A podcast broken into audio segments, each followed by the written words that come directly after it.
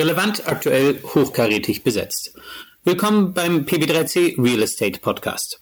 Mein Name ist Josef Gershowitsch, Managing Partner von PB3C, dem deutschen Marktführer für Immobilienkommunikation. Der PB3C Real Estate Podcast steht für aktuelle Themen und Entwicklungen aus der Immobilienbranche. Unser Schwerpunkt heute aus der Serie Zukunft der Stadt Nachhaltigkeit, Stadtgesellschaft und Nachfrage, Herausforderungen für Planer, Investoren und Projektentwickler. Ich begrüße sehr herzlich John Bote, geschäftsführenden Gesellschafter der Silver Lake Real Estate Group in Düsseldorf, Martin Eberhardt, langjährigen Vorstandsvorsitzenden der RIX Deutschland, im Governing Council der RIX in London und Berater im Bereich Investment Management, sowie Christoph Kohl, geschäftsführenden Gesellschafter von Christoph Kohl, Stadtplaner Architekten. Guten Tag. Herr Kohl, eine Frage an Sie direkt. Saudi-Arabien plant ja gerade den Bau einer neuen Stadt, das ging jetzt durch die Medien, komplett klimaneutral soll Neom werden und bis zu einer Million Menschen ein Zuhause geben. Wenn ich mir dann die deutschen Städte anschaue, also dass wir mal irgendwie für eine Million Menschen äh, auf der grünen Wiese eine Stadt bauen, das ist schon was Großes. Müssen wir unsere Städte auch komplett neu denken?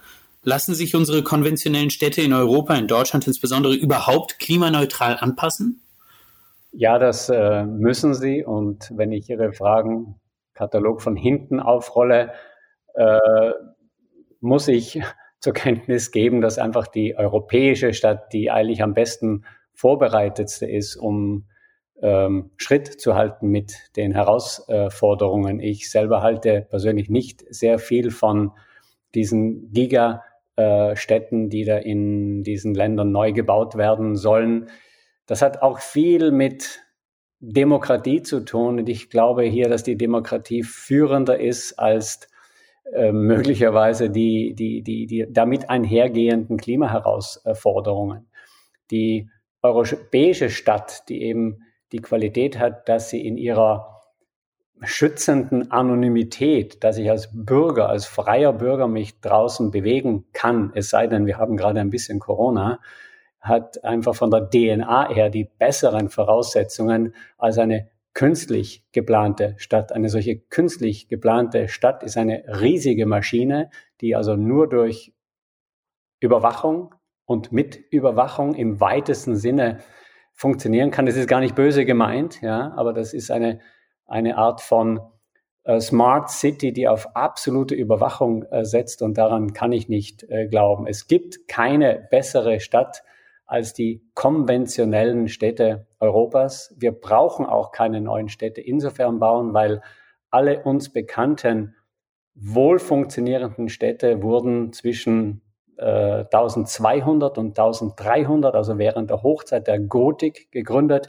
In der Zeit wurden das, was wir den germanischen Sprachraum nennen, 3000 Städte geplant. Sowas gab es nie zuvor, nie nachher, nirgendwo auf der Welt. Insofern ist die Aufgabe wirklich nur, die Städte zu upzugraden, äh, vielleicht überdenken, aber in keinem Fall neu denken. Jetzt, jetzt sagen Sie drei Städte, da muss ich direkt mal nachhaken. Die Städte wurden gegründet, das heißt nach einem Plan, nach einem Masterplan wurden diese Städte damals errichtet? Oder wie verstehe ich das? Ähm, also jetzt wissenschaftlich kann ich diese Frage so nicht beantworten, aber es ist sozusagen Fakt, dass alle uns bekannten Städte, ähm, die heute noch vorbildlich funktionieren, aus diesen 100 Jahren zwischen 1200 und 1300 stammen.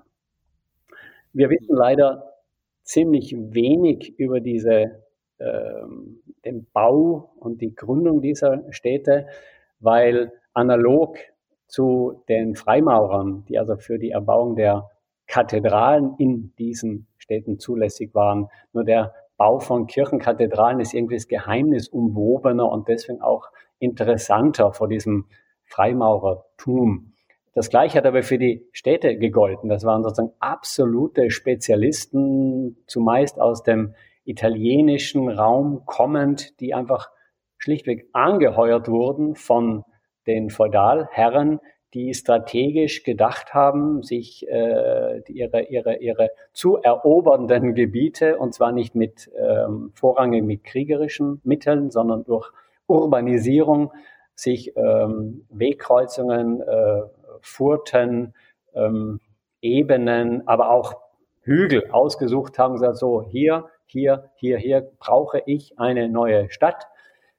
Sehr oft im Abstand von 50 bis 70 Kilometern, was einem Tagesritt entsprach, äh, wurden diese Städte sozusagen gegründet mit dem Ziel, dort äh, Menschen anzusammeln, die dann dort zu Bürgern wurden. Ja? Hm. Und äh, insofern sind wir heute noch Nachfolger dieser Bürger. Das, das klingt wie eine wahnsinnige Idee, weil niemand hat diese Städte gebraucht, um dort ähm, eine Analogie zu heute, Flüchtlinge aufzunehmen. Aber die Menschen kamen dann. Das waren einfach mega Startups, würde ich das vielleicht heute äh, nennen, äh, mega Inkubatoren, die dann zu dem geführt haben, was wir heute europäische Stadtkultur nennen. Ich betone jetzt in dem Moment europäische Stadtkultur, weil wir kennen natürlich auch Entwicklungen im, in Asien und viel frühere Kulturen, Ägypten, Inkas, Mayas, die hatten alle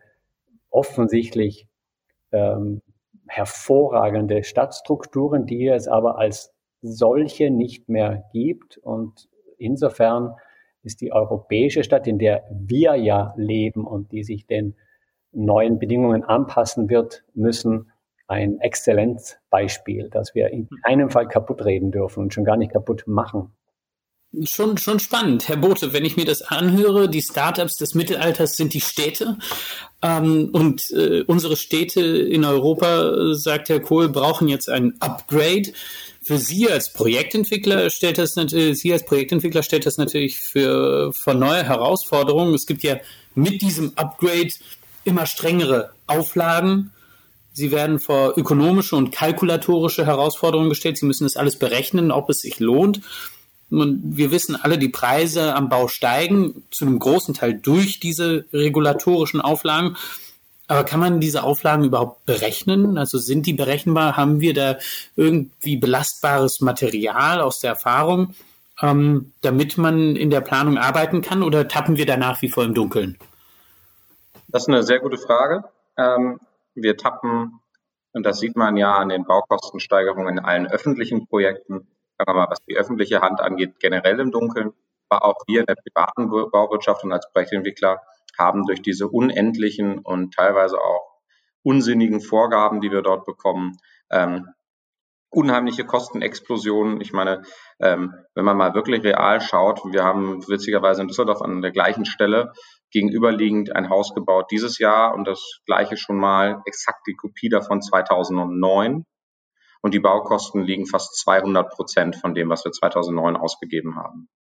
Ähm, noch, noch, einmal, das will ich jetzt verstehen. Also Sie haben innerhalb von zehn Jahren das gleiche Haus gebaut, in mehr oder weniger dem gleichen Standort. Ja.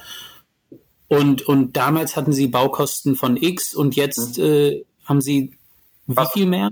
Fast 200 Prozent mehr. Also mehr, also nicht nur eine Verdopplung, sondern fast eine Verdreifachung der Baukosten. Verdreifachung, wow. Okay. Es ist, es ist auch eine schwierige Baustelle mit sehr viel Untergeschosse nah am Rhein, sehr hochwertiger Wohnungsbau. Das kommt sicherlich alles dazu. Aber wenn, aber sicherlich sind 100 Prozent dieser Baukostensteigerungen von den 200 Prozent auf zusätzliche Auflagen und so weiter ähm, zurückzuführen. Also ich halte das, ich halte das für sehr schwierig, ähm, obwohl ich dem Herrn Kohl natürlich, natürlich schon teilweise recht geben muss. Ähm, aber ich sehe es mal so. Ähm, wir, wir bauen heute die Städte von morgen, bauen auch heute die Häuser von morgen. Das haben wir in Deutschland immer getan. Ähm, wenn man sich mal ein, eine Wohnung in Berlin, sagen wir jetzt mal, anschaut, die in den 80er Jahren gebaut wurde, im Westen, nicht im Osten, und die Qualität davon und das gleiche mal in London. In London baut man heute noch Einzelverglasung. Ähm, ne? ähm, das haben wir in Deutschland immer getan. Wir haben immer großen Wert auf Qualität gelegt und dadurch, dafür steht auch Deutschland, dafür stehen auch unsere Städte. Ähm, deswegen finde ich das durchaus gut, ob jetzt alle ökologischen äh, Auflagen richtig sind. Ähm, da sei mal dahingestellt, die Preise explodieren aber dadurch. Nur man wird es nicht schaffen, diese Auflagen umzusetzen und weiterzuführen und gleichzeitig ähm, die Kosten im Griff zu halten. Also die Kombination ähm, wird nicht machbar sein. Ich bin, ich bin ganz ganz angetan von, von diesem Lob, das wir gerade gehört haben für, für deutsche Baukultur und Qualität. Das ist, das freut einen, ja. Gleichzeitig äh, müssen wir aber schauen, wie wir in unseren Städten mehr Menschen unterbringen. Die Metropolen wachsen. Ähm, und Sie, Herr Eberhard, plädieren da, um die Qualität zu erhalten, auch für mehr Mischnutzung. Ähm, also nicht reine Wohnquart Wohnhäuser zu bauen, sondern tatsächlich Gewerbeproduktion, Büro, Handel und Wohnen in einem Quartier unterzubringen. Absolut, genau. Ne, das ist ja, damit stoßen wir auch meist auf offene Ohren. Diese Projekte gibt es. Ich schaue mir zum Beispiel das französische Viertel in Tübingen an. Das ist entstanden Ende der 90er, Anfang der 2000er Jahre. Da, da, das, da sagen alle kopfnickend, ja, natürlich, machen wir. Warum aber, und das ist der Punkt, jetzt abgesehen von einzelnen Beispielen, die äh, die gut funktioniert haben. Warum scheitern dann so viele Projektentwicklungen in der Umsetzung? Weil wenn ich mir eigentlich in Berlin auch, das was Herr Bote gerade äh, erwähnt hat, wenn ich mir größere Quartiere der vergangenen Jahre anschaue, ähm, dann werden doch immer wieder nur Büroareale gebaut auf der einen Seite oder mit ein bisschen Light Industrial oder reine Wohnsiedlungen. Ähm, und verstehen Sie mich nicht falsch, aber ein Bäcker oder eine Kita in einem neuen Quartier kann ich noch nicht als Mischnutzung akzeptieren, oder? Nee, ich verstehe Sie da überhaupt nicht falsch und Sie haben natürlich da auch vollkommen recht. Und ich greife mal den Punkt auf, den Herr Kohl vorhin nannte, nämlich die europäische Stadtkultur. Und die europäische Stadtkultur, wenn wir die, uns auch die erfolgreichen Städte angucken und wenn wir uns in diesen Städten heute die erfolgreichen Quartiere angucken, dann sehen wir eigentlich zwei Sachverhalte. Das eine ist, wir haben eine Nutzungsdurchmischung und äh, ich spreche in dem Zusammenhang auch ganz gerne von einer radikalen Nutzungsdurchmischung. Vielleicht können wir da später nochmal vertieft drauf eingehen. Und dann gibt es in der Regel auch eine, eine hohe Dichte.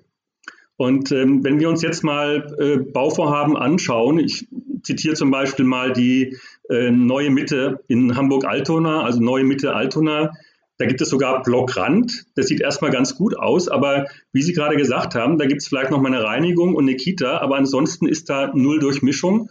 Und ich darf mal umgangssprachlich sagen, ja, da ist tote Hose, ja, da ist, findet kein Stadtleben äh, statt, ähm, so wie vielleicht Herr Kohl das auch ähm, beschrieben hätte. Und ähm, wir können dann auch in Berlin nochmal äh, ein Beispiel nehmen, gleich hinterm äh, Hauptbahnhof, dieses europäische Viertel. Ähm, nicht, dass ich sage, die Bauten sind schlecht, aber ich finde es wirklich persönlich langweilig und damit auch keine urbane Qualität. Und damit meine ich auch, dass wir dann auch die Probleme, die wir sehen, auch global in der Urbanisierung, äh, mit, mit Landverbrauch, äh, sozialer Zusammenhalt, bezahlbarer Wohnraum, äh, wie managen wir die Verkehrsthemen?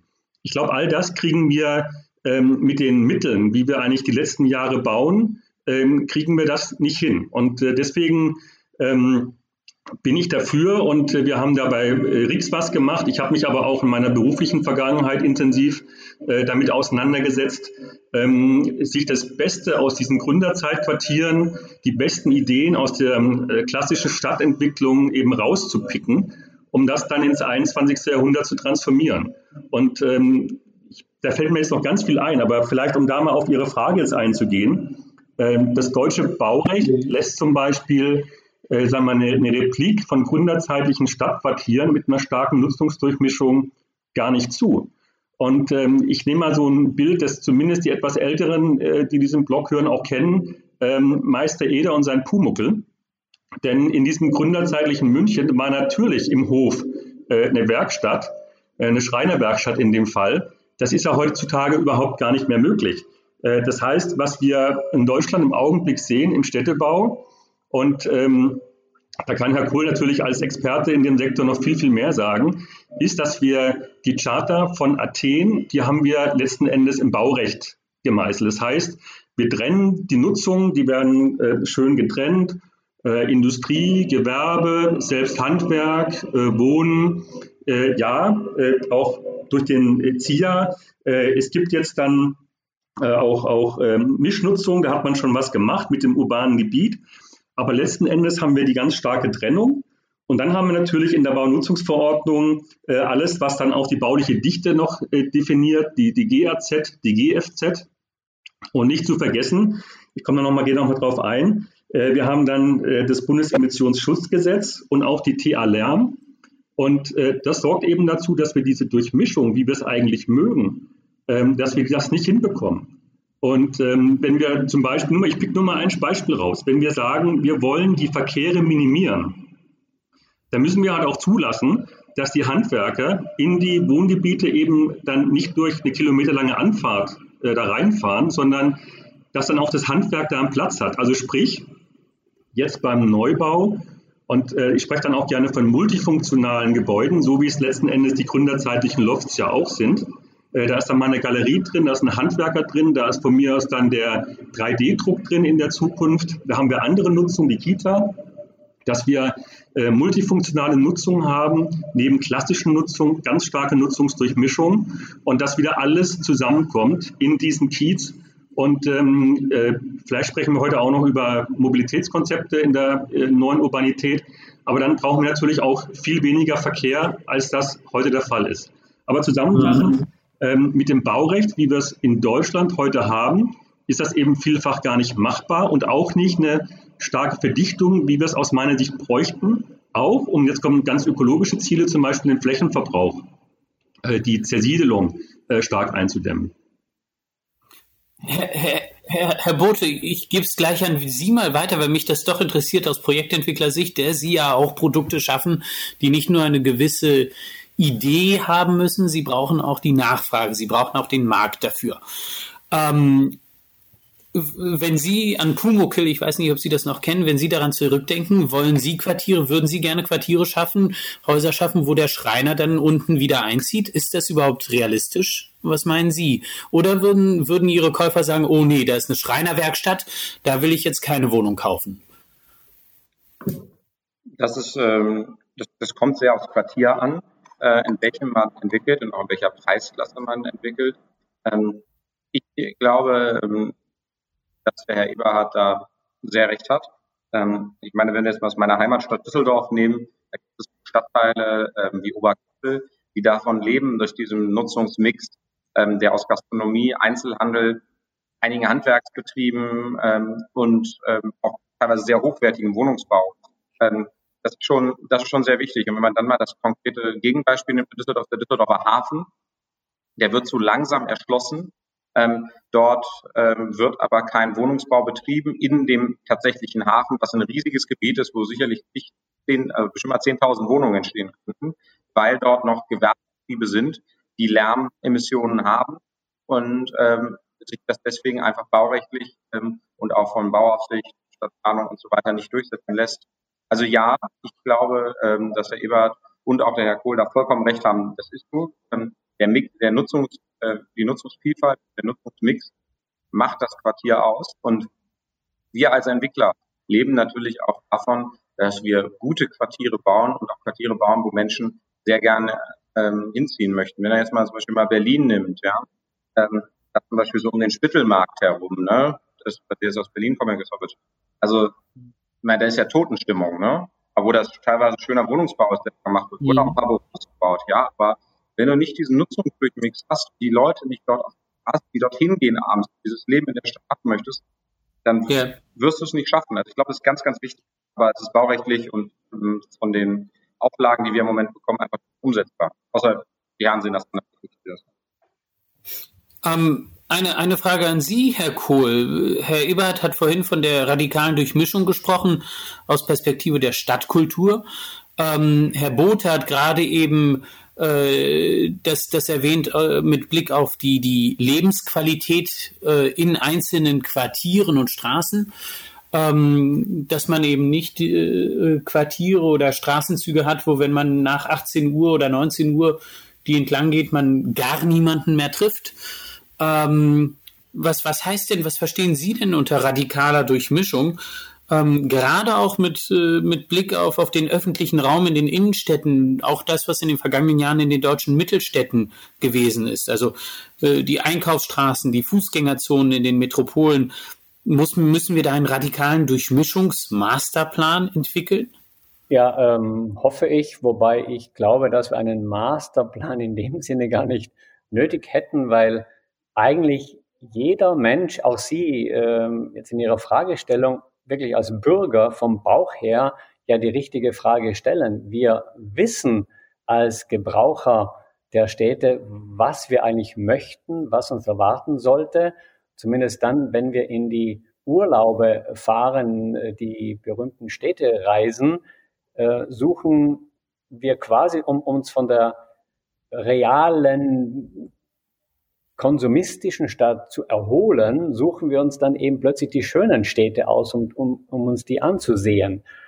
Ich muss immer versuchen, als Städtebauer zu argumentieren und nicht als Architekt, weil es ist so schwierig, diese beiden Felder voneinander zu trennen, weil Architektur in unserer durch, durch Oberflächlichkeit, damit meine ich sowohl die, die, die Fotogenität von Architektur als auch die Oberflächlichkeit unseres äh, konsumistischen Verhaltens. Die, die spiegeln sich in der Architektur wieder. Die Chance liegt im Städtebau. Hm? Wir sollen hier heute keine Sekunde über äh, Stil oder wie sieht das aus. Es ist uninteressant. Die, die DNA der europäischen Stadt ist die Parzelle.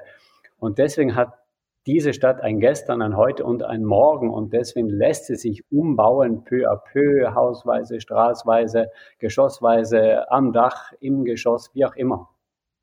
Ja, die allerbesten Voraussetzungen.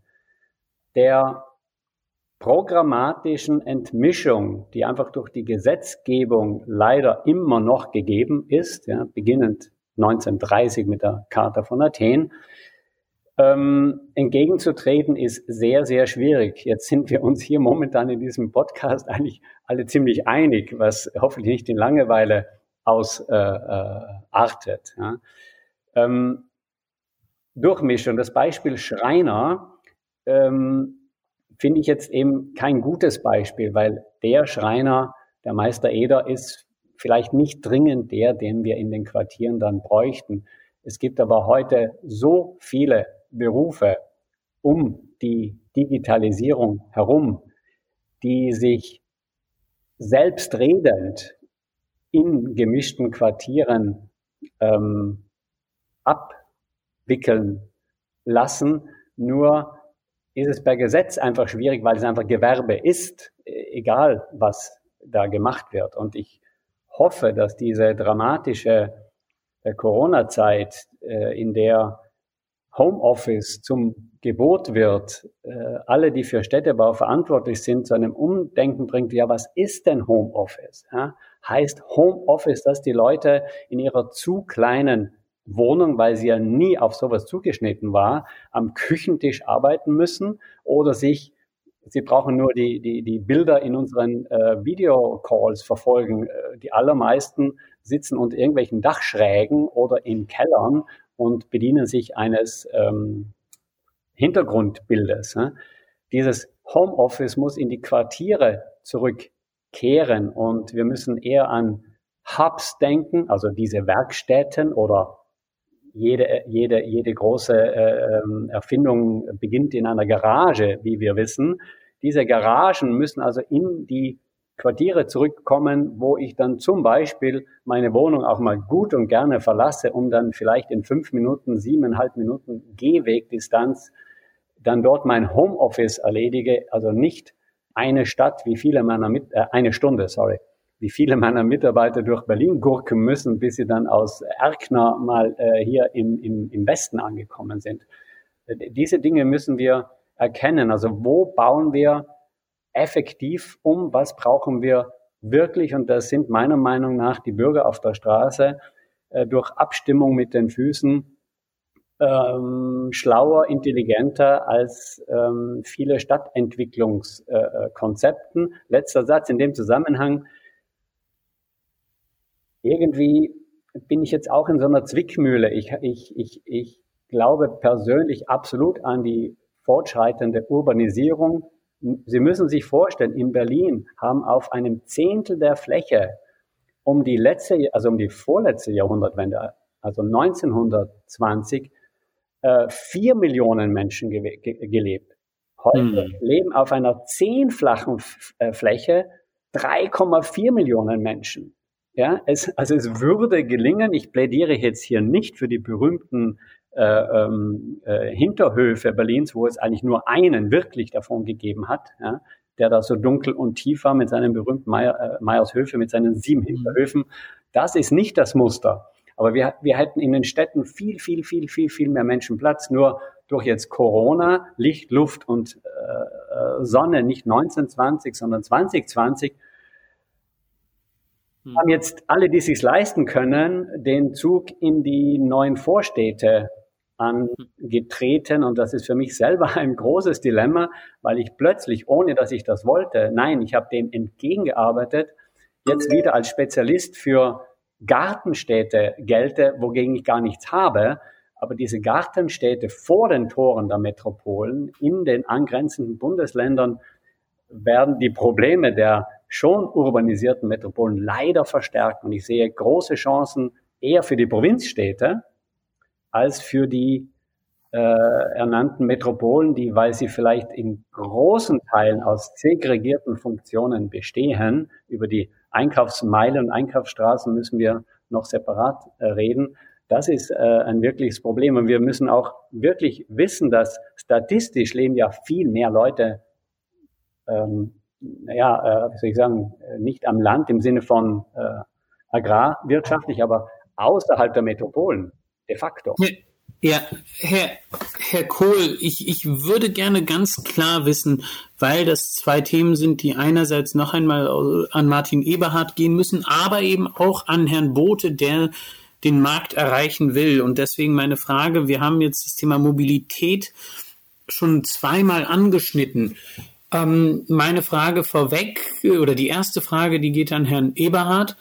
Mobilität in den Städten, können wir das überhaupt gestalten? Wir haben ja diese Zielvorstellung, alle fahren nur noch mit dem Rad, mit, mit so einem äh, Backfiets durch die Straßen, äh, ökologisch, nachhaltig, glücklich lächelnd, mit zwei Kindern vorne im Kasten und dem Einkauf hinten drauf. Ähm, vielleicht funktioniert das in einer Kleinstadt oder in München-Schwabing ganz gut. Ähm, wenn ich mir aber Berlin anschaue, das ja doch eine gewisse Größe hat, ja, wo jeder der Bezirke eine eigene Stadt ist, wenn man in einer, wenn man nicht nur im Umkreis von einem oder zwei Kilometern von seinem Zuhause leben will oder kann, dann brauchen wir mehr als nur die Fahrräder und äh, das bisschen Nachver Nahverkehr, dann kann man auf ein Auto doch nicht verzichten. Oder wie sehen Sie die, das in der Zukunft der Stadt? Also erstmal für, für mich persönlich gehört auch äh, in der zukünftigen Stadt das Auto mit dazu. Ähm, und nicht nur, weil ich im Immobilienmanagement eines namhaften Automobilherstellers gearbeitet habe, sondern äh, wir sollten das Auto nicht diskriminieren. Aber ich wollte es einfach mal vorweg, vorweg schicken. Ähm, Herr Gischewitsch, wir waren ja quasi mal äh, äh, Nachbarn, was unseren Firmensitz äh, anbelangt. Und ich hatte dann äh, in meiner in den sieben Jahren in, in Charlottenburg dann auch das Glück, dass ich das, das Schlagwort Walk to Work tatsächlich ausfüllen konnte. Das heißt, ich bin morgens ähm, ungefähr 1,5 Kilometer zu Fuß ähm, ins Büro gelaufen. Und ich finde, gerade in Berlin brauchen Sie selten ein Auto. Es gibt Ziele, wo sie einfach mit öffentlichen Verkehrsmitteln schlecht hinkommen. Aber letzten Endes ist für mich, und da muss ich auch sagen, wieder das, das gründerzeitlich angelegte äh, Berlin mit seiner U-Bahn, mit seiner S-Bahn, auch mit seinen Straßen, ist eigentlich schon mal ein gutes Muster. Und ähm, wenn ich jetzt nochmal zurückgehe, das, was wir jetzt auch schon besprochen haben, als äh, Quartier, als intelligentes Quartier ähm, und auch mit der, mit der Dichte versehen, ja, dann funktionieren ja auch diese ganzen Shared Economy Solutions, also Leihfahrräder, äh, Leihautos. Da wissen wir ja, dass das braucht schon auch eine gewisse Dichte, damit das überhaupt funktioniert. Es gibt genossenschaftliche Anbieter, ähm, die in ihren Tiefgaragen dann auch sogar eigene Autos ähm, vorhalten. Also das stelle ich mir eigentlich vor und ich stelle mir das sogar gar vor, äh, wenn jetzt auf der grünen Wiese ein urbanes Quartier entsteht, dass dieses Quartier erstmal zulässt, das Walk to Work zum Thema Parken komme ich gleich nochmal. Und dass man es dann natürlich dann gerade auch mit schienengebundenen Transportmitteln mit anderen Quartieren anbietet, anbindet, äh, genauso dann auch mit solchen Transportmitteln zum Bahnhof beziehungsweise zum Flughafen. Also wirklich schnell, gut, flexibel und ähm, dass der, äh, dass das Individuum auch sich das aus dem ähm, äh, gesamten Angebot rauspicken kann, was es gerade braucht. Und wie gesagt, das, das kann jetzt auch dieser, äh, das kann ein Elektroroller sein, das kann ein Elektro-Motorroller sein, also das etwas größere Fahrzeug. Da gibt es so vieles und so viel Gutes. Ähm, nur habe ich Vorbehalte, wenn einem gesagt wird, was man tun soll. Ich bin dafür, äh, dass sich der Bürger, so wie auch Herr Kohl es vorhin beschrieben hat, ähm, dann ein Stück weit auch selber aussuchen kann.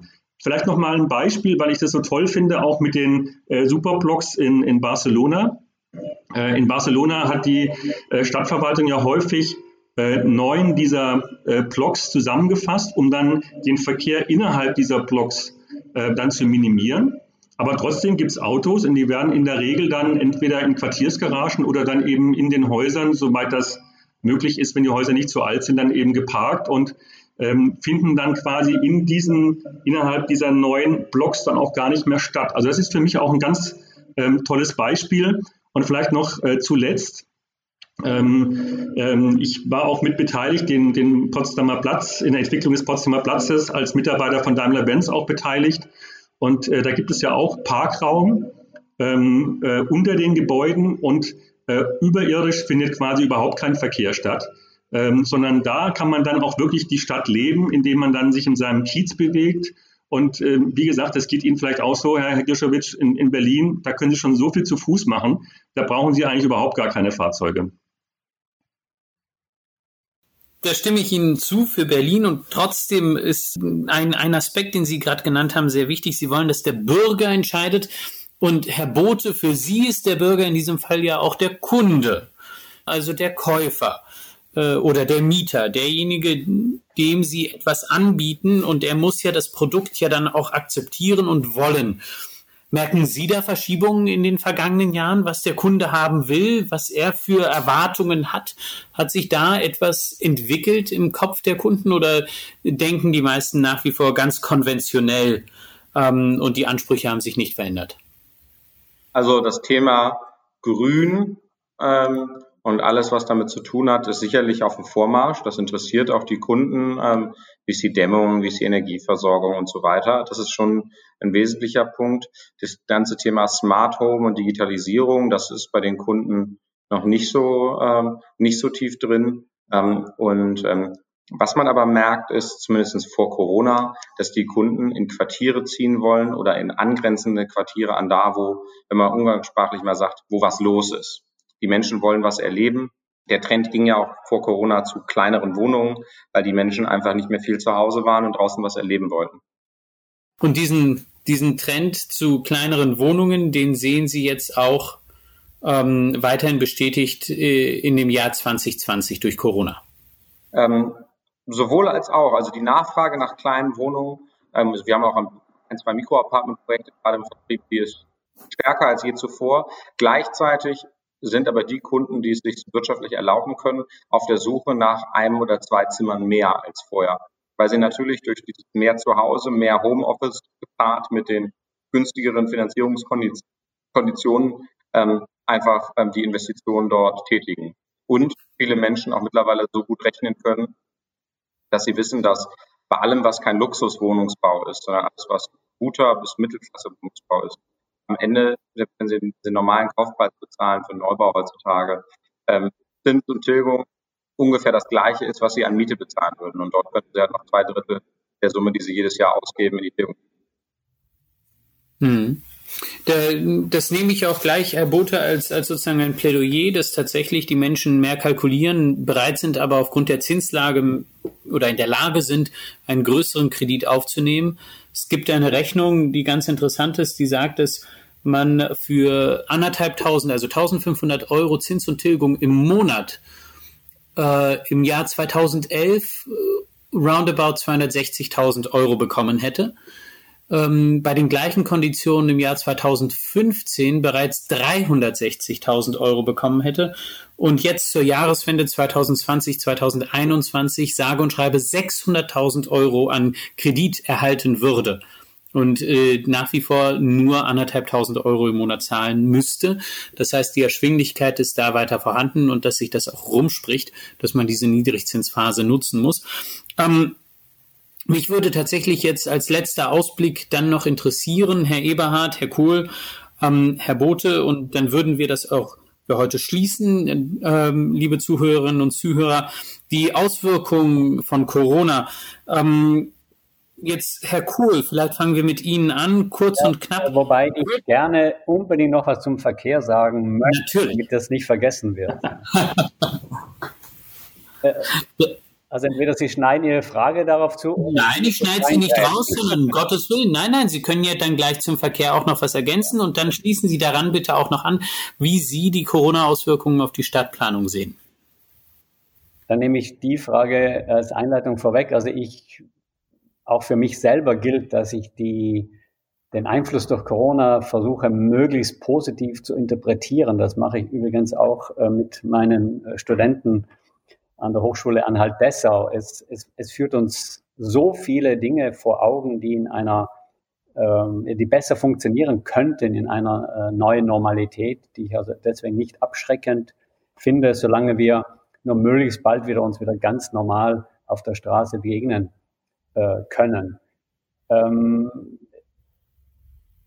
die auf der Straße begegnen können, setzt hat mit Verkehr zu tun. Ich bin der Letzte, der sich gegen Verkehr äh, ausspricht.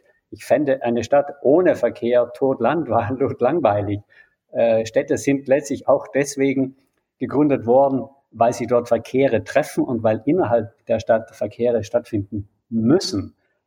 Ähm, ich würde gern den Begriff Automobil hinterleuchten. Das Wort Automobil ist entstanden äh, um Abstand zu gewinnen vom Pferd, weil dieses Mobil immer vom Pferd gezogen werden musste. Und ein richtiges Automobil gibt es leider immer noch nicht. Also es, es ist mindestens immer noch der eine Fahrer notwendig, der dieses eine Auto von A nach B fährt. Und das ist auch nicht das Problem. Das Problem ist der ruhende Verkehr. Und mit dem ruhenden Verkehr einhergehend ist auch die Problematik der quasi halb leer oder ganz leer stehenden äh, Stellplätze, Parkplätze, Tiefgaragen, Hochgaragen erklärbar, weil äh, der ruhende Verkehr scheint ein, ein, ein, ein, ein Recht, ein, ein natürliches Recht zu sein, dass private Autos von privaten Personen den ganzen lieben langen Tag auf irgendwelchen öffentlichen Straßen stehen dürfen und dort zu stehen haben. Das wird dann auch noch vom Ordnungsamt äh, kontrolliert äh, unter Gewinnmitnahmen von, von Zettelschreiben. Das geht nicht an. Wir brauchen Automobile, wir brauchen Verkehr. Nur für diese Autos, die unsere, unseren Straßenraum zumüllen, indem sie da stehen, nicht indem sie sich äh, bewegen, das ist noch ein anderes Thema. Ähm, das ist die eigentliche äh, Krux Deswegen plädiere ich jetzt ganz naiv für das von mir kolportierte sogenannte Autozimmer. Ich, wenn, wenn ich irgendwo wohne, dann muss ich einfach als Autoeigentümer, sofern ich mir das leisten kann, ich gehe davon aus, dass das Autobesitzen teurer werden wird in den nächsten Jahren, muss ich einfach dieses garantierte Autozimmer haben. Und wenn es, gibt es ja auch äh, solche Konzepte, wo das Auto dann quasi im Wohnzimmer steht oder im Keller oder im Vorgarten oder im Hintergarten. Da gibt es hunderte von Möglichkeiten und das Auto muss garantiert von der öffentlichen Straße weg sein.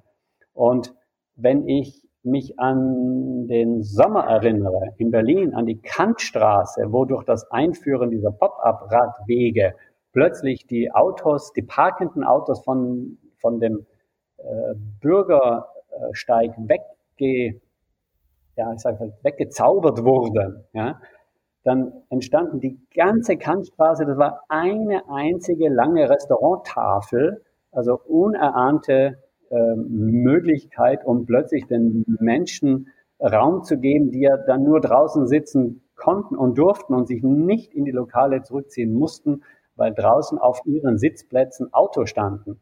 Also wir müssen einfach das Bild ändern auf, auf was ist Straße und was macht dort, äh, was machen dort die parkenden individuellen Autos mit uns? Sie kennen das ja selber. Sie kommen zum Termin, zum Beispiel hier, Mommsenstraße, Berlin. Sie fanden nie einen Parkplatz.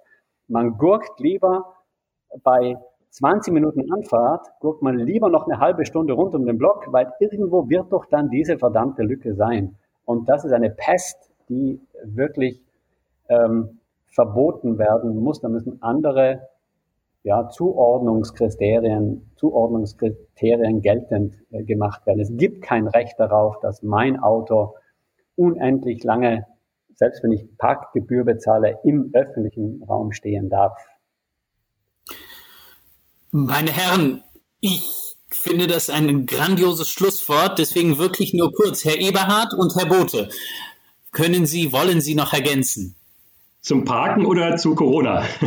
zu Corona. Mir geht es um den Ausblick. Wir werden, Herr, ich fasse, ich fasse Herrn, Herrn Kohl kurz zusammen. Corona hat uns gezeigt, wie wir unsere Stadt und Mobilität neu entdecken können, indem wir, indem wir äh, Mobilität äh, uns unterordnen und nicht umgekehrt wir uns der Mobilität unterordnen. Dadurch gewinnen unsere Städte an Lebensqualität und dadurch werden Menschen auch wieder in den Städten sich wohlfühlen. So würde ich die Metaebene sehen. Ähm, Herr Eberhard, wo sehen Sie die Auswirkungen von Corona, insbesondere aus dem Investmentbereich? Also erstmal, Sie haben ja die niedrigen Zinsen schon angesprochen. Äh, die gute Nachricht für die Immobilienbranche, die Immobilien, die Real Assets bleiben des Investoren Darlehen. Das ist gut. Ähm, für die Investoren selbst wächst natürlich der Grad an Unsicherheit. Wir haben jetzt erstmal kurzfristige Auswirkungen der Pandemie, ähm, wie zum Beispiel jetzt schon Mietausfälle, aber ich denke, dass die Mietausfälle äh, auch noch in einigen Bereichen zunehmen werden. Die Pandemie hat langfristig, mittel- bis langfristig natürlich dann auch nochmal Trends beschleunigt, haben ja einiges besprochen äh, zum Beispiel die ganzen ähm, äh, Office-Dienstleistungen und äh, Bürotätigkeiten. Also da wird sich was tun. Wir haben auch über Handel gesprochen. Ich denke, Handel ist ganz klar, das ist in den nächsten Jahren ähm, grundsätzlich ein Verlierer. Auch da gibt es natürlich Segmente, die, ähm, die, gewinnen können.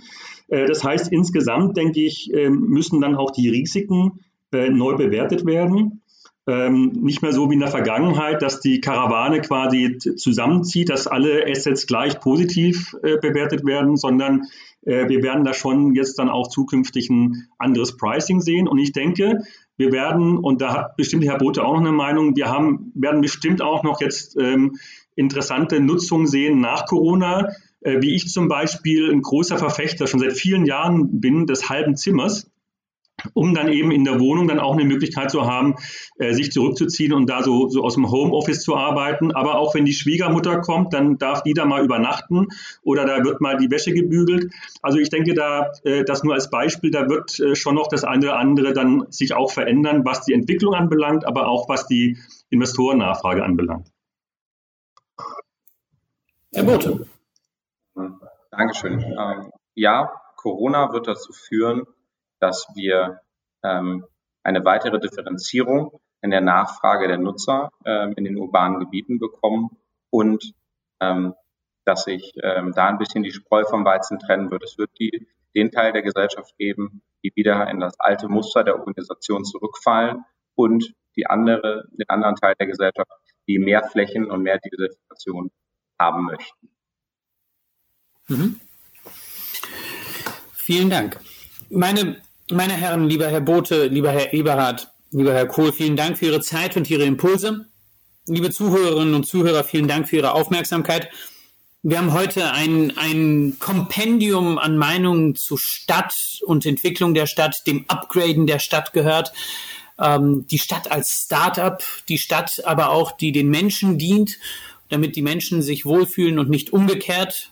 Die Stadt, der die Menschen dienen eine Mobilität, der die Menschen untergeordnet sind. All das wollen wir nicht für das 21. Jahrhundert. Darüber haben wir heute diskutiert und wir werden weiter darüber diskutieren mit unseren Teilnehmern des PB3C Real Estate Podcast.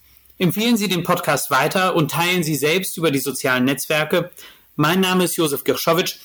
Ich freue mich, Sie bald wieder begrüßen zu dürfen.